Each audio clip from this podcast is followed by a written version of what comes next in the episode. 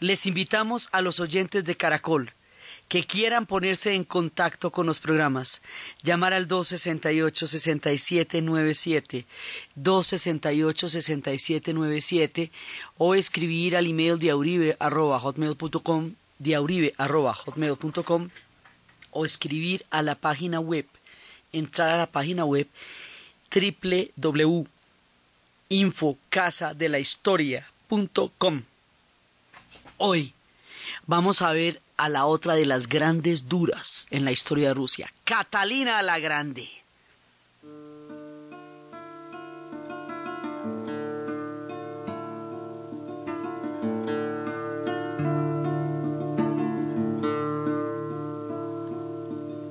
По дороге в заглаз Понимаешь невольно,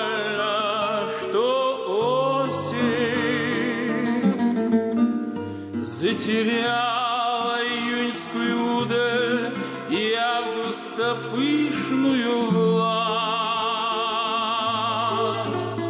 Что дороги больны, что темнеет не в десять, а в восемь,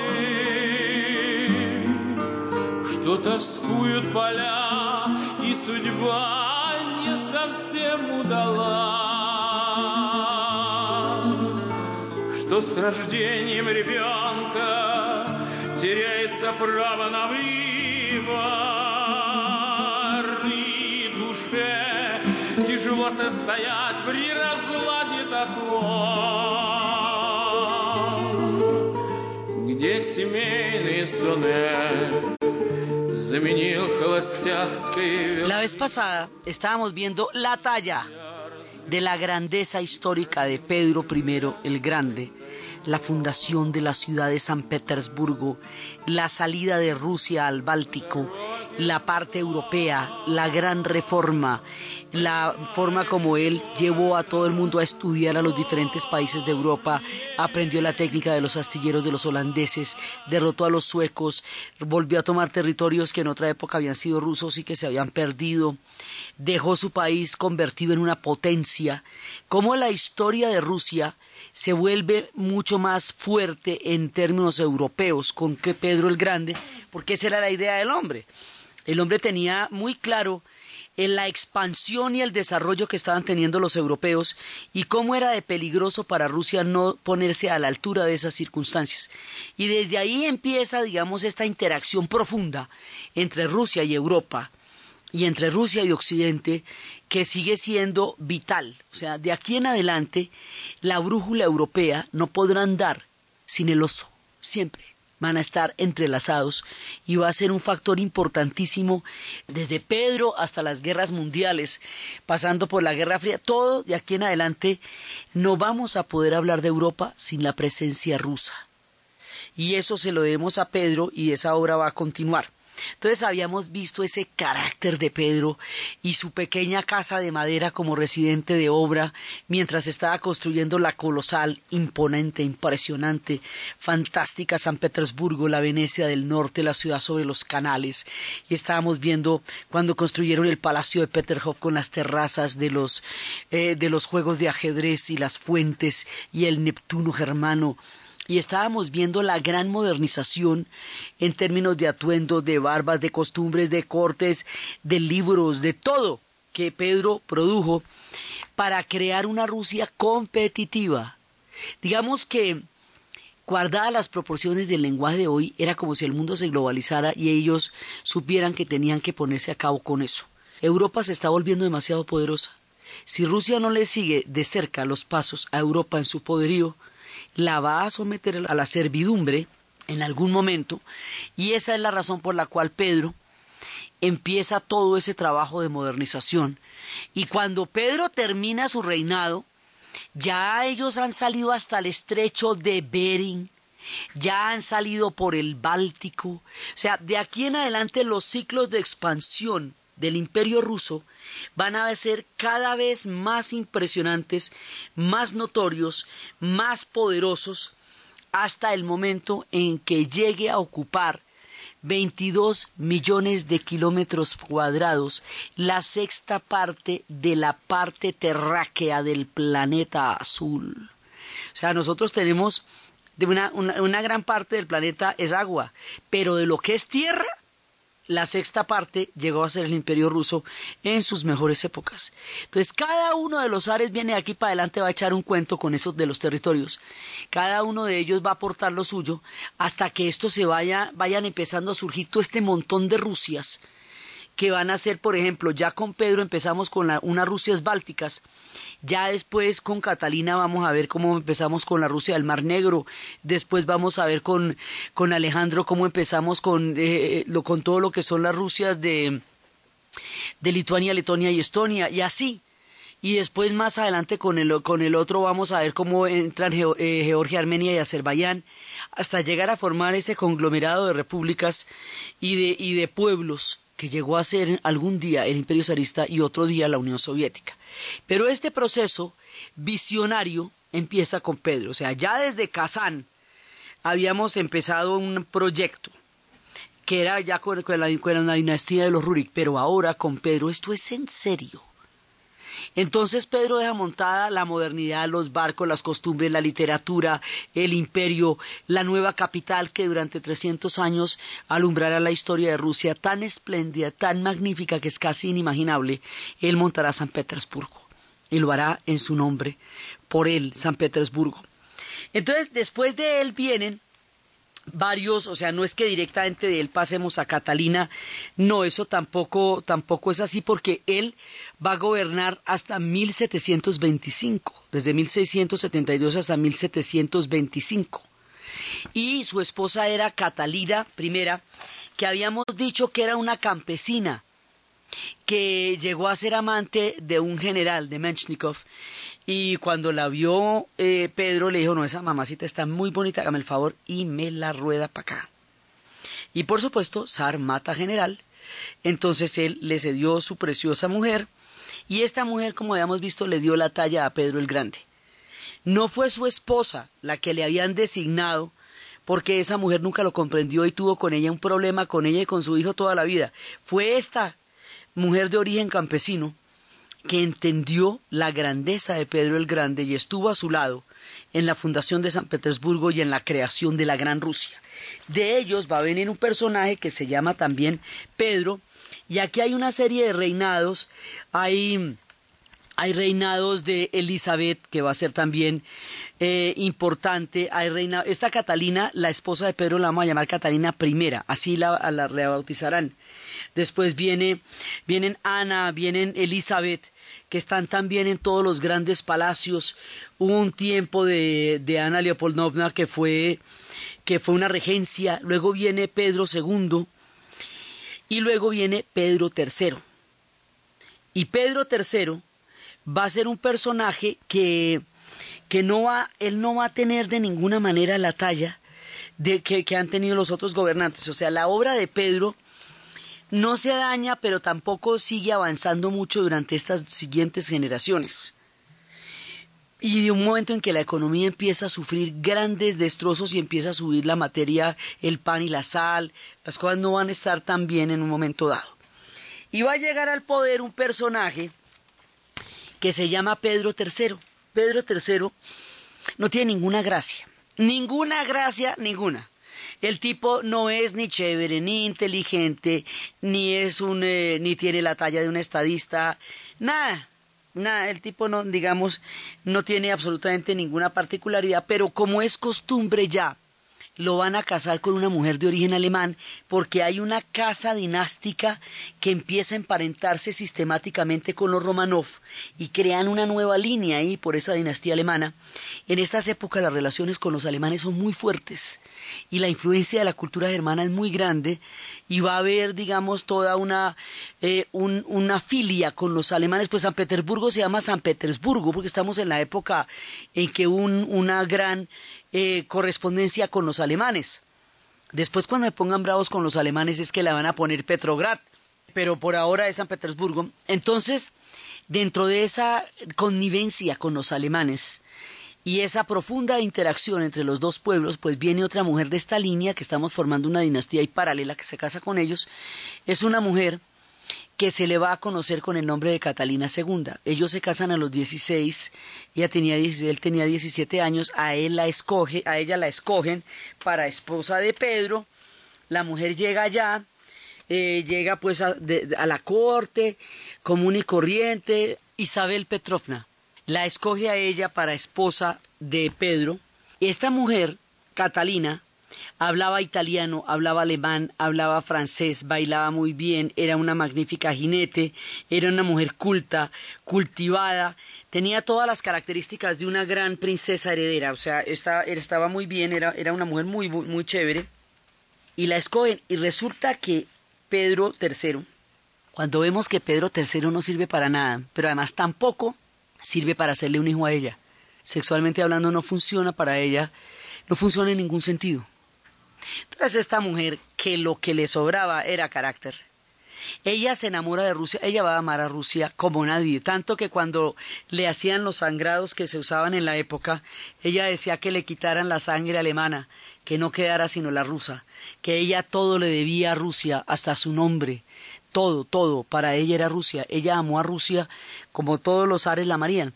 Entonces esta mujer va a tener muy buenos nexos con el ejército, y va a tener nexos con Orlov, va a tener nexos con Potemkin, Grigori Potemkin. Y cuando ella ya tiene todo listo, hace una conspiración con el apoyo del ejército, mata a su marido y se, y, se corona ella misma Sarina. Y se vuelve Sarina, eh, emperatriz Sarina de todas las Rusias, y a ver, ¿y quién dijo? Y de ahí para adelante esta mujer empieza a gobernar como Dios manda. Yo, claro, para usted poder meterse en todo eso tiene que convertirse a la fe ortodoxa, bautizarse a la fe ortodoxa, porque ellos vienen de un mundo protestante, en, meterse en todos los símbolos rusos, pero nadie como ella entendió la cultura rusa y nadie como ella la amó. Y ella lo que quería era gobernar esa Rusia que necesitaba tanto una mano para salir adelante en ese momento y que con ella María ahí pintado en la pared, el señor está literalmente pintado en la pared, ella lo despintó, tin, tin, tin, tin, tin. Lo sacó, lo mató, por allá lo llevó para otro lado, ¿sí? Y empezó a gobernar. Ella, ella tenía un sistema de favoritos, un sistema de amantes, en el cual, y tenía, como poquísimas mujeres en la historia, un buen sentido el casting con los hombres. Es decir, daba con los que era. Entonces lograba encontrarse unos tipos regios en términos de gobierno, de poder, de manejo de la política y de manejo de la relación con ella. Hizo de los favoritos, claro, antes Isabel y Ana Ivanovna, ellas también tuvieron sus amantes, también eso pasaba, pero esto se va a volver una institución con Catalina. Y ella va, digamos, a encontrar, esa es una manera de, de establecer un casting de gobierno también, el que ella va a tener y, va a ser equipo con ellos. Sí, es un equipo en todo sentido, pero es un equipo de gobierno y es un equipo de trabajo. Y ella va a tener gente muy célebre ahí. Grigori Potemkin va a ser un personaje muy importante, pues tanto que el acorazado va a ser después por él. Ese personaje le va, por amor a Catalina y para ofrecérselo a ella, va a conquistar un territorio que ahora va a formar parte integral de nuestro relato que se llama Crimea. Se acuerda que todo el problema de los rusos es que ellos tienen los ríos, pero no tienen el control de la salida de los ríos. Ahora todo lo que vamos a hacer es para salir al Mar Negro. Todo. Pero por esa zona, en esta época de nuestro relato, están los turcos otomanos. Entonces hay que vérselas con ellos. Hay que meterse en una guerra con los turcos para llegar a la península de Crimea, que es la que les digo que tiene la forma de un diamante, que es donde desaguan los ríos, y de aquí en adelante Crimea va a ser fundamental en la historia de Rusia siempre. Actualmente Crimea queda en Ucrania porque se disolvió la Unión Soviética. Pero todo el tiempo de nuestra historia, desde cuando Grigori Potemkin se lo va a dar a Catalina, le va a dar Crimea, de ahí en adelante Crimea va a ser un punto nodal. Ahí queda Odessa, y ahí van a fundar Odessa después y van a fundar Yazón, ahí van a hacer unas cosas muy importantes. Más adelante será el sitio veraneo de los Ares y también donde pierdan la cabeza cuando vayan por allá, como fue el caso de Khrushchev, en ya cuando la época de los soviets, los soviets irán de veraneo también a Crimea y cada vez que los van a deponer, los deponen en Crimea, va a haber por Crimea después una guerra grande. O sea, Crimea va a ser absolutamente protagónica aquí. Y él se la, se la ofrenda, digamos, con la misma fina coquetería con que Disraeli nombró a la reina Victoria emperatriz de la India, con la misma fina coquetería, Potemkin toma la península de Crimea para ofrecérsela a su Catalina regia y sensacional. Entonces, de esta manera ella se va rodeando de unos hombres que la aman y que la ayudan a gobernar y que la pero ella es una mujer muy fuerte, ella es más fuerte que todos ellos, o sea, ella ella nunca logra, o sea, ninguno de estos hombres la somete a ella. Todos gobiernan con ella, pero no por encima de ella. Era una mujer de una astucia, de una inteligencia, de una sed de conocimiento. Era una mujer profundamente intelectual. Ella se carteaba con Rousseau, se carteaba con Voltaire. En es en esta época cuando va a surgir la ilustración y el enciclopedismo. Y el enciclopedismo va a ser para ella una gran inspiración y ella va a ser de la gente que va a ayudar a financiar el proyecto de la enciclopedia de Diderot y sus, cartas con Voltaire van a ser absolutamente famosas. Ella va a ser una déspota ilustrada, va a ser una mujer de gran inteligencia y una mujer con una sed profunda del conocimiento, tanto que quería aprender lenguas del nuevo mundo que el diccionario de castellano para poder entender lenguas del Nuevo Mundo, era insaciable su curiosidad intelectual, era insaciable su capacidad para entender el universo y el mundo donde ella nació, el papel que ella jugaba en su época, y era insaciable también en las materias del amor, o sea, era una mujer completamente apasionada en todos los sentidos y completamente ávida de todo de los palacios, de la corte, de la vida, del gobierno, de la ciencia, de la intelectualidad, de la política, del amor de los hombres, de los ejércitos, del imperio, de todas esas cosas, esta mujer era, era parte de todo eso.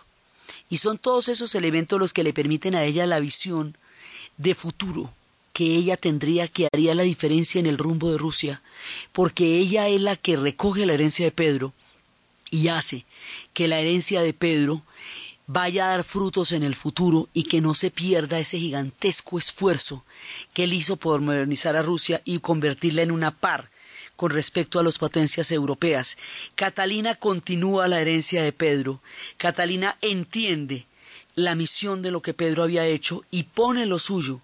Y al poner lo suyo, Catalina contribuye en una gran medida a la grandeza de Rusia, al poderío imperial de Rusia. Es una de sus mejores gobernantes y es uno de los momentos más brillantes en la historia de Rusia, el momento en que esta mujer de origen alemán vierte su alma completamente en la cultura rusa para introducirla en la grandeza.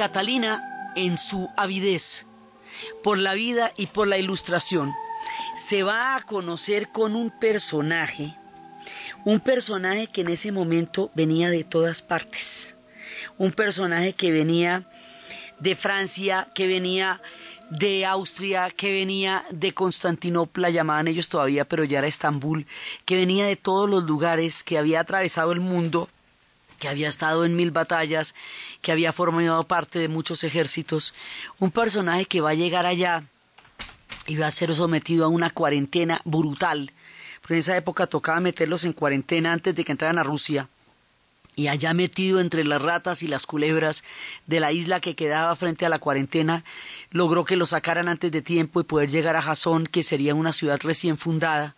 Allí a este personaje le hablaron de ella y a ella le hablaron de este personaje. Pronto, a través de la figura de Grigori Potemkin, que ya no era su amante, pero sí seguía siendo su gran parcero, su persona de confianza. Los dos tenían un entendimiento sublime que les permitía manejar los hilos del poder con toda eficiencia. Este personaje va a quedar prendado, Grigori va a quedar prendado este personaje y lo va a introducir en la corte con Catalina y Catalina lo va a conocer y él va a conocer a Catalina. Este personaje se llama Francisco de Miranda. Es nuestro Francisco de Miranda, este hombre que estuvo en la Revolución Francesa, en la Revolución Americana, en la Revolución de nuestros países. Estuvo un año en Rusia estuvo con ella, compartió con ella la lectura de la Ilustración, le contó historias de la Inquisición española y de la prohibición de los libros que en ese momento se estaba dando y de las quemas de libros, le contó historias de un proyecto que él tenía de un sueño, que él tenía de liberar un continente de, bajo, que estaba en ese momento bajo el dominio español y ahora se habría de convertir en un continente libre según el sueño de Miranda. Dicen los rusos eso le cuentan a uno por allá, que, que la bandera, que es la bandera hoy de Colombia, de Ecuador, de Venezuela, la inspira, la inspiración de los colores de esta bandera la tuvo Miranda en Rusia, que era un poco parecida a la bandera rusa. La bandera es blanca, azul y roja y que también tenían los, el azul de los, de los ojos de Catalina y de los labios. O sea, hay toda una historia en torno a la manera como él se inspiró en la bandera de ese sueño, de ese futuro país en San Petersburgo en presencia de Catalina. Eso le cuentan a uno los rusos por allá, o sea, que la bandera nuestra veniera de allá, de las ideas de Miranda. Ellos van a tener una profunda amistad. Miranda era un tipo discreto y no alardeaba de nada, así que nunca admitió en público haber sido uno de los amantes de Catalina. Pero Catalina no dejaba títeres sin cabeza, esa mejor dicho, que le iban pasando por enfrente de Catalina, y menos un hombre tan interesante, caribeño y todo como Miranda. Pero por boca de él, lo que llaman por boca de él no lo sabemos.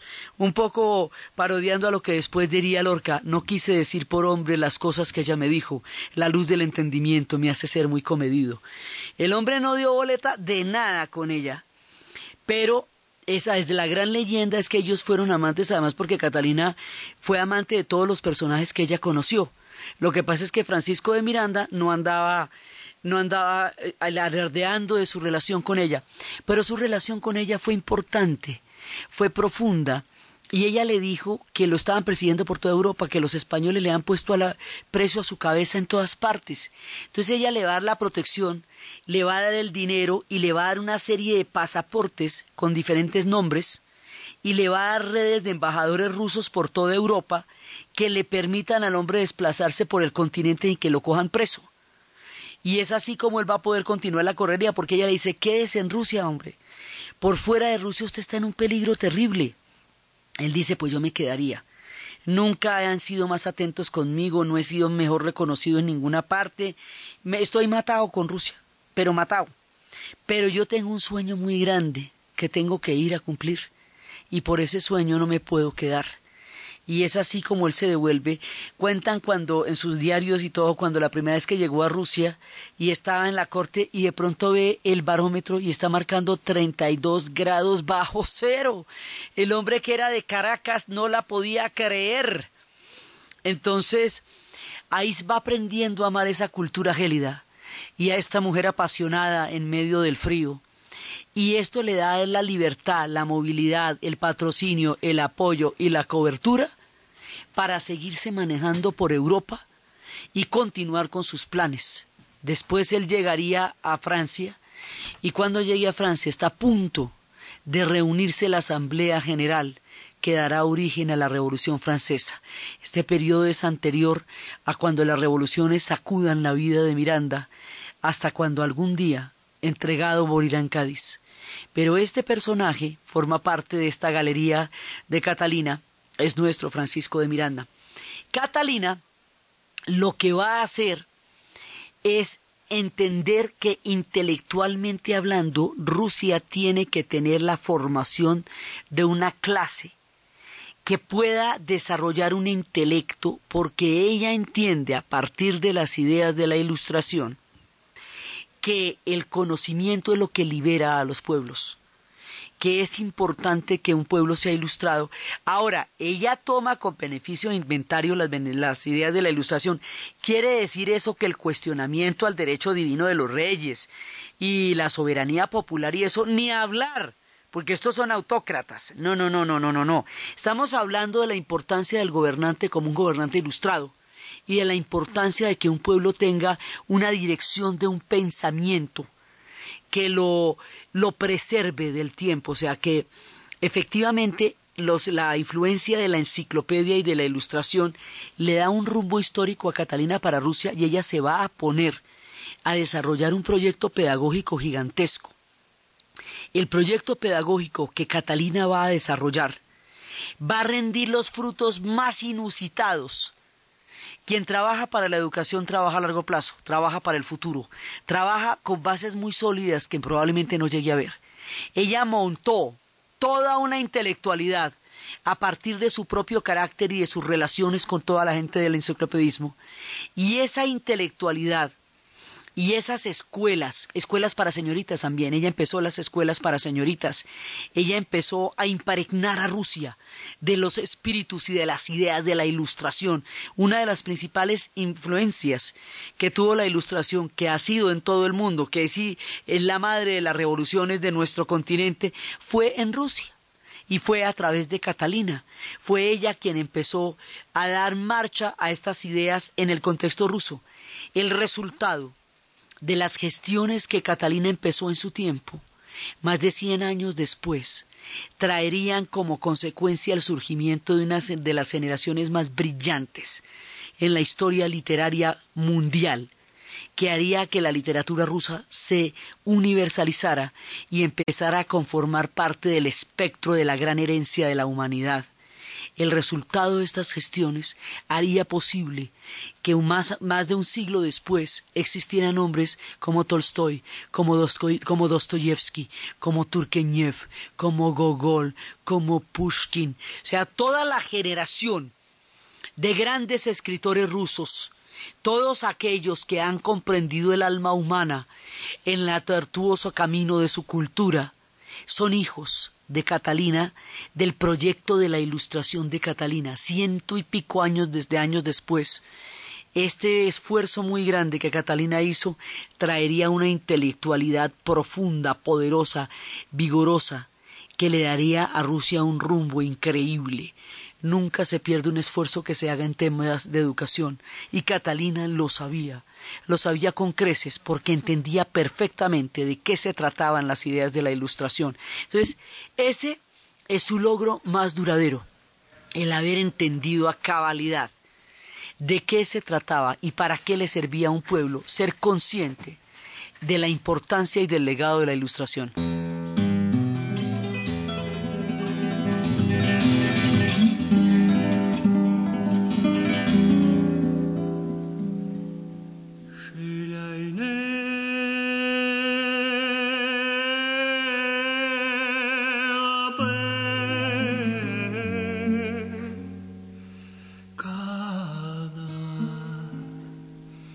Бродяга.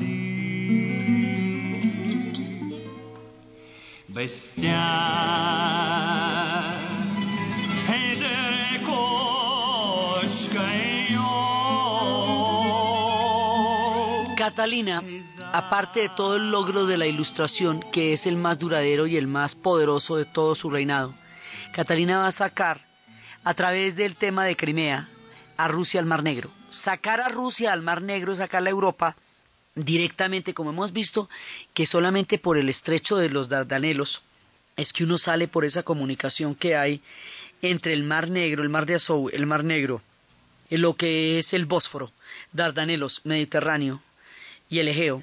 Salir allá era tan importante como estar en el Báltico, ¿sí? Porque eso es lo que nos permite geográficamente apoderarnos del punto donde llegan los grandes ríos. Nosotros empezamos nuestro relato contando que los ríos llegaban todos al Mar Negro. Si esta gente logra meterse al Mar Negro, corona la salida a Europa. Y eso es lo que ella va a hacer, lo que va a dar la posibilidad de que más adelante las repúblicas de Georgia, Armenia y Azerbaiyán, conocidas como las transcaucásicas, porque todas están atravesadas por el monte Cáucaso, sean posibles como anexos al imperio. Entonces, digamos, ya de aquí para adelante es hasta dónde ellos pueden colonizar Europa. Es como una apuesta. ¿Hasta dónde vamos a entrar en el territorio de los europeos y qué tanto de ellos nos podemos anexar nosotros? Claro, los europeos en algún momento se van a poner muy moscas y por eso eh, en otro tipo, en otro gobierno de Zares va a haber una guerra en Crimea pero por ahora vamos para adelante, para adelante, para adelante. Tina al Mar Negro, Tina al Mar Báltico, ya tenemos una influencia en el Cáucaso, hay una primera en Georgia Oriental, hay un primer avance sobre Georgia Oriental, que viene desde ahí el lío, y empieza todo este proceso de expansión que en un momento dado llegará a ser imparable. En ese punto, Catalina ya ha convertido a Rusia en una potencia que tiene varias salidas allá y que está en unas condiciones verdaderamente importantes. Aquí va a pasar una cosa donde se voltea la fuerza de la historia que había apoyado a los polacos. Los polacos en toda la época de los Rurik eran los fuertes. Cuando Rusia se estaba formando como nación, los polacos eran los que más habían interferido en la consolidación de ese proceso de la nación rusa. En tiempos de Iván eran sus enemigos, pero eran siempre muy fuertes, en tiempos de los cosacos, todo eso que habíamos visto. Entonces el ducado de Polonia crecía, crecía, crecía, crecía, crecía y se hacía cada vez más fuerte. Pero ahora va a haber un problema gravísimo. El pueblo de Polonia, el, el reinado de Polonia se atomiza. El rey empieza a repartir entre sus reyes los, las tierras en lugar de concentrarlas en un solo hombre por dinastías dinásticas cuando están los de Angelo. Y en ese momento Polonia se empieza a, a dividir en términos de dinastías de reinos cuando Rusia se está poniendo del tamaño que se está poniendo, cuando se está formando todo el, el tema prusiano como un poder que está ascendiendo y cuando Austria ya es un tremendo imperio en Europa Central. Cuando eso sucede, Polonia va a adquirir la terrible enfermedad de la geografía.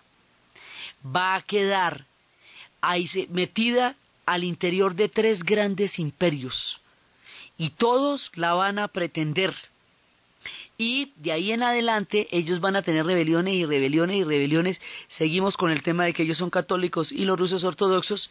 Muchas rebeliones. En alguna ocasión Catalina nombró a uno de sus amantes, Stanislav, rey de Polonia. Y tampoco, tampoco. Entonces va a haber una gran rebelión y después de la gran rebelión disuelven a Polonia.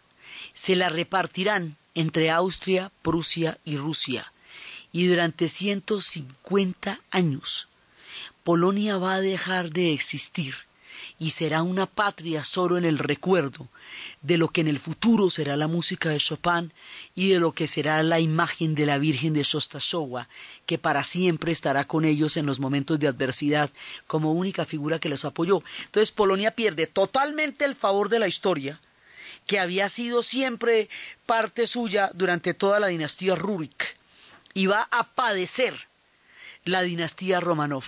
Y entre las cosas que va a hacer Catalina es disolverla y a ver, y la va a repartir. Y entonces, de ahí en adelante siempre será un pueblo martirizado, pues, durante mucho tiempo, eh, inexistente, pero con, una, con un nacionalismo impresionante por lo que ellos ya eran muy grandes cuando van a ser disueltos. Mucho tiempo habían sido poderosos, habían llegado a ser un ducado de gran envergadura, tenido ejércitos muy poderosos, un pasado muy glorioso, para convertirse ahora en pedazos de la, de, del ímpetu de poder de los nuevos imperios y de ahí para adelante Polonia las va a padecer todas porque después de eso vendrá la era de Napoleón, ellos se van a meter con Napoleón, Napoleón pierde, así que ahí no se va a poder hacer el tema del Estado polaco, eso solamente será posible después de la Primera Guerra Mundial y no les va a durar mucho porque se los van a repartir para la Segunda y luego les va a llegar el estalinismo como quien dice que Polonia, desde la era de Catalina la Grande, va a existir durante el breve lapso de las dos guerras mundiales y luego va a quedar libre e independiente y única solamente hasta después de la caída de la Unión Soviética. Así va a ser de duro y la relación entre Polonia y Rusia va a adquirir cada vez ese tono más dramático, más trágico, más aterrador, hasta llegar a convertirse en un odio visceral, en una, en una impronta terrible de la historia, hasta llegar a ser una cosa muy dura, porque de, con Catalina marcamos el comienzo de la tragedia de la historia polaca.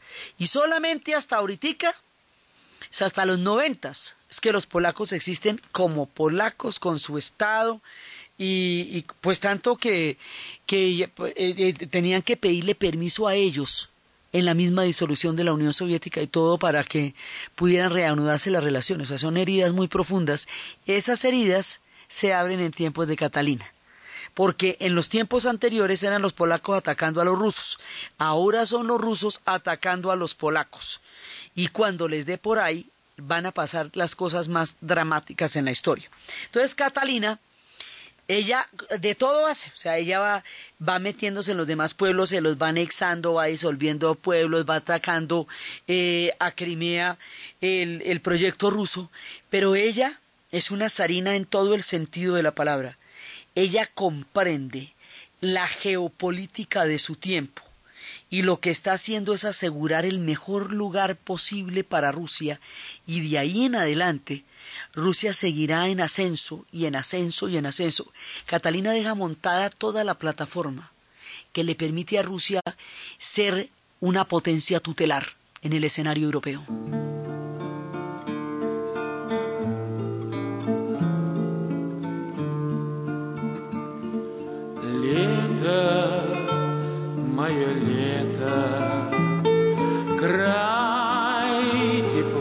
И света, черная смородина, дрожь за бугром.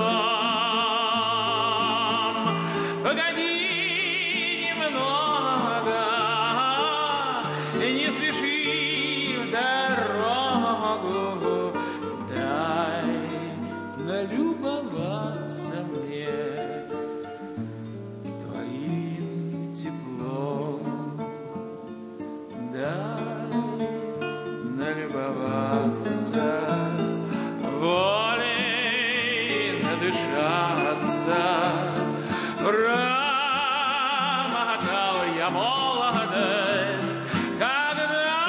de Catalina, se van a incorporar las islas aleutianas, van a empezar la colonización de Alaska, van a empezar la vacunación contra la viruela, van a fundar la Orden de San Jorge. La Orden de San Jorge es muy importante, esa la fundan en 1769, porque la Orden de San Jorge es una cinta con los colores naranja y negro.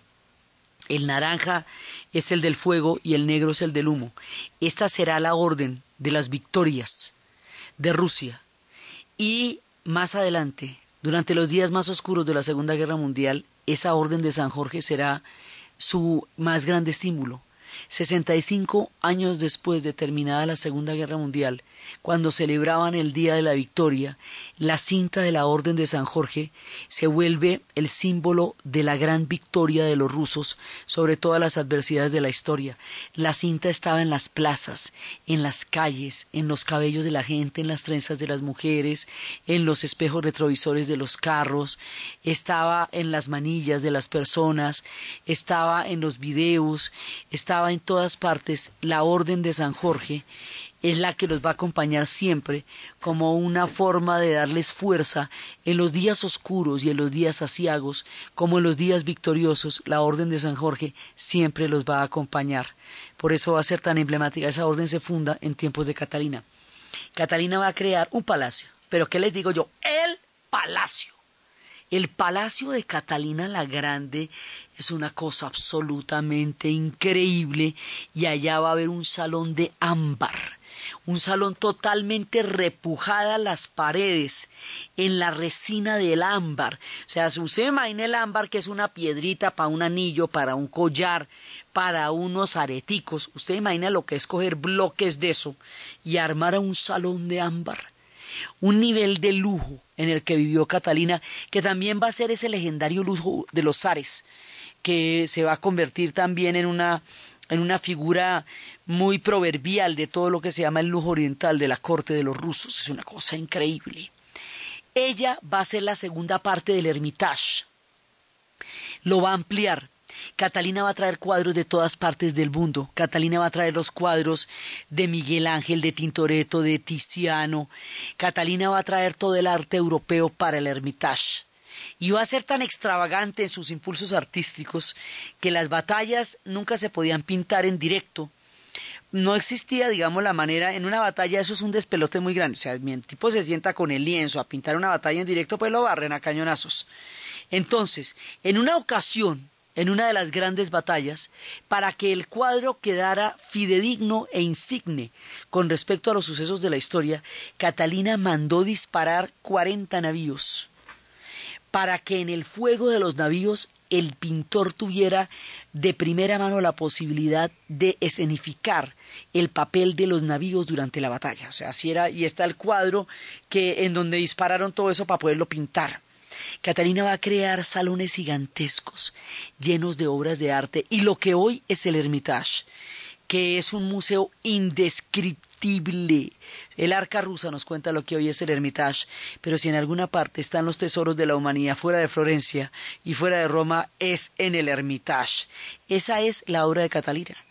Entonces la obra de Catalina es el Hermitage, la ilustración, la salida a Crimea, el control sobre el Mar Negro, la modernización y la, continuidad, la continuidad de la empresa de Pedro. Ella va a declarar libres los puertos, y al declarar libres los puertos va a permitir que todos los barcos puedan llegar allá, asegura la libertad general del comercio y de la navegación. Entonces impide, digamos, eh, rompe los aislamientos en los que a veces se metía Rusia y empieza a generar fronteras especiales para, para el comercio y para combatir el contrabando y funda las academias de estudios de lenguas rusas. Y empieza el tratado con Georgia y eventualmente Georgia se va a convertir en un protectorado de Rusia, se, pues, se termina de anexar Crimea y empieza a darles fueros y prebendas a los nobles. Quiere decir que los campesinos no se podrían quejar contra sus señores. El régimen autocrático ruso, las prebendas y el nivel de privilegios que van a tener los, señor, los, los nobles, en algún momento va a ser parte de las cosas que estalle con la revolución. Eso, digamos, no se lo van a aguantar ya en el nivel en que eso va a llegar. Entonces, ella va a fortalecer todo este mundo y va, y va a aplastar la dominación polaca, pero fíjese que ella siendo ilustrada, no, no, no piensa, digamos, como en la, en la abolición de los privilegios, que es una parte fundamental de la ilustración, no, ni en la soberanía popular, no, porque ella es una autócrata. Entonces la interpretación, la lectura que ella hace de la ilustración es una lectura eh, intelectual, pero no política en el sentido de que no le va a dar al pueblo instrumentos para que se subleven contra la autocracia zarista, porque eso sería cuchillo para su propio pescuezo. Eso ella no lo va a hacer. Entonces lo que va a crear es una élite intelectual. Lo que va a crear es unas escuelas y unas condiciones de eximia y excelente educación de los rusos dentro de Rusia con toda la influencia de las ideas de la Ilustración, no para el pueblo en general, porque ella no cree en eso, pero sí para Rusia como nación, formar una élite que sea posible que piense a Rusia en los años futuros y de ahí para adelante los zares van a ser gente muy preparada. O sea, Pedro ya lo era, pero va a ser condición de los zares, ser gente de muchísima eh, calidad intelectual, va a ser un sello, una característica. Por eso cuando Napoleón se encuentre con Alejandro, con el zar Alejandro, el zar Alejandro no va a estar pintado en ninguna pared. O sea, eso después de que Catalina deja esto del tamaño que lo deja, los demás van a continuar su obra con la debida presteza y, con, y dándole la talla a la vara tan alta, a la medida tan alta que Catalina llegó a poner. Entonces, esta mujer, con todas sus leyendas, con sus historias de amantes y con sus historias de literatura, llegó a transformar a Rusia en una potencia de primera línea, en un elemento protagónico de toda la historia de Europa, lista para interactuar en todas las circunstancias, en pleno proceso de ascenso, consolidada su, su versión europea, consciente de la modernidad, imbuida del espíritu de la ilustración, patrocinadora ella misma de parte de la enciclopedia, de todos estos héroes que forjarían la independencia, como en el caso de Miranda, esta mujer de leyenda encontró el equilibrio entre el poder, la pasión, la geopolítica, la intelectualidad, la grandeza y el sentido profundo de amor a una Rusia a la que ella consagraría como un agente de primera línea en la historia de Europa. Por eso se le llama Catalina la Grande, porque la mujer era grande de verdad, por eso, a pesar de que hay otras harinas que la anteceden y que eran mujeres importantes como Isabela y Ana Petrovna y todo eso, ella escribe en la historia su nombre con letras mayúsculas como la de Pedro. Por eso ellos dos, Pedro y Catalina la Grande, son los artífices del imperio ruso como tal, y por eso había que detenernos en toda la figura de Catalina, en la grandeza del Hermitage, en los palacios, en la riqueza artística, intelectual, política, literaria, filosófica del mundo que Catalina construyó. Los demás continuarán su legado. La expansión seguirá adelante y la forma como todo eso continuará hasta llegar a apoderarnos de una buena parte de Europa y eventualmente enfrentarnos con Napoleón Bonaparte es lo que vamos a ver en el siguiente programa. Entonces, desde los espacios de la grandeza de Catalina, de la ilustración de Voltaire, de la figura de Francisco de Miranda, de todo el mundo intelectual que ella va a construir, de Crimea, de la salida al Mar Negro, de la modernidad de Rusia, del sentido de la geopolítica y del sentido de la intelectualidad y del sentido de la geografía, que esta mujer, con amantes legendarios, con la guardia, con los acorazados, y con todo el poder de su época llevó a Rusia a uno de sus momentos de mayor esplendor en la narración de Ana Uribe, en la producción Jessy Rodríguez. Y para ustedes, feliz fin de semana.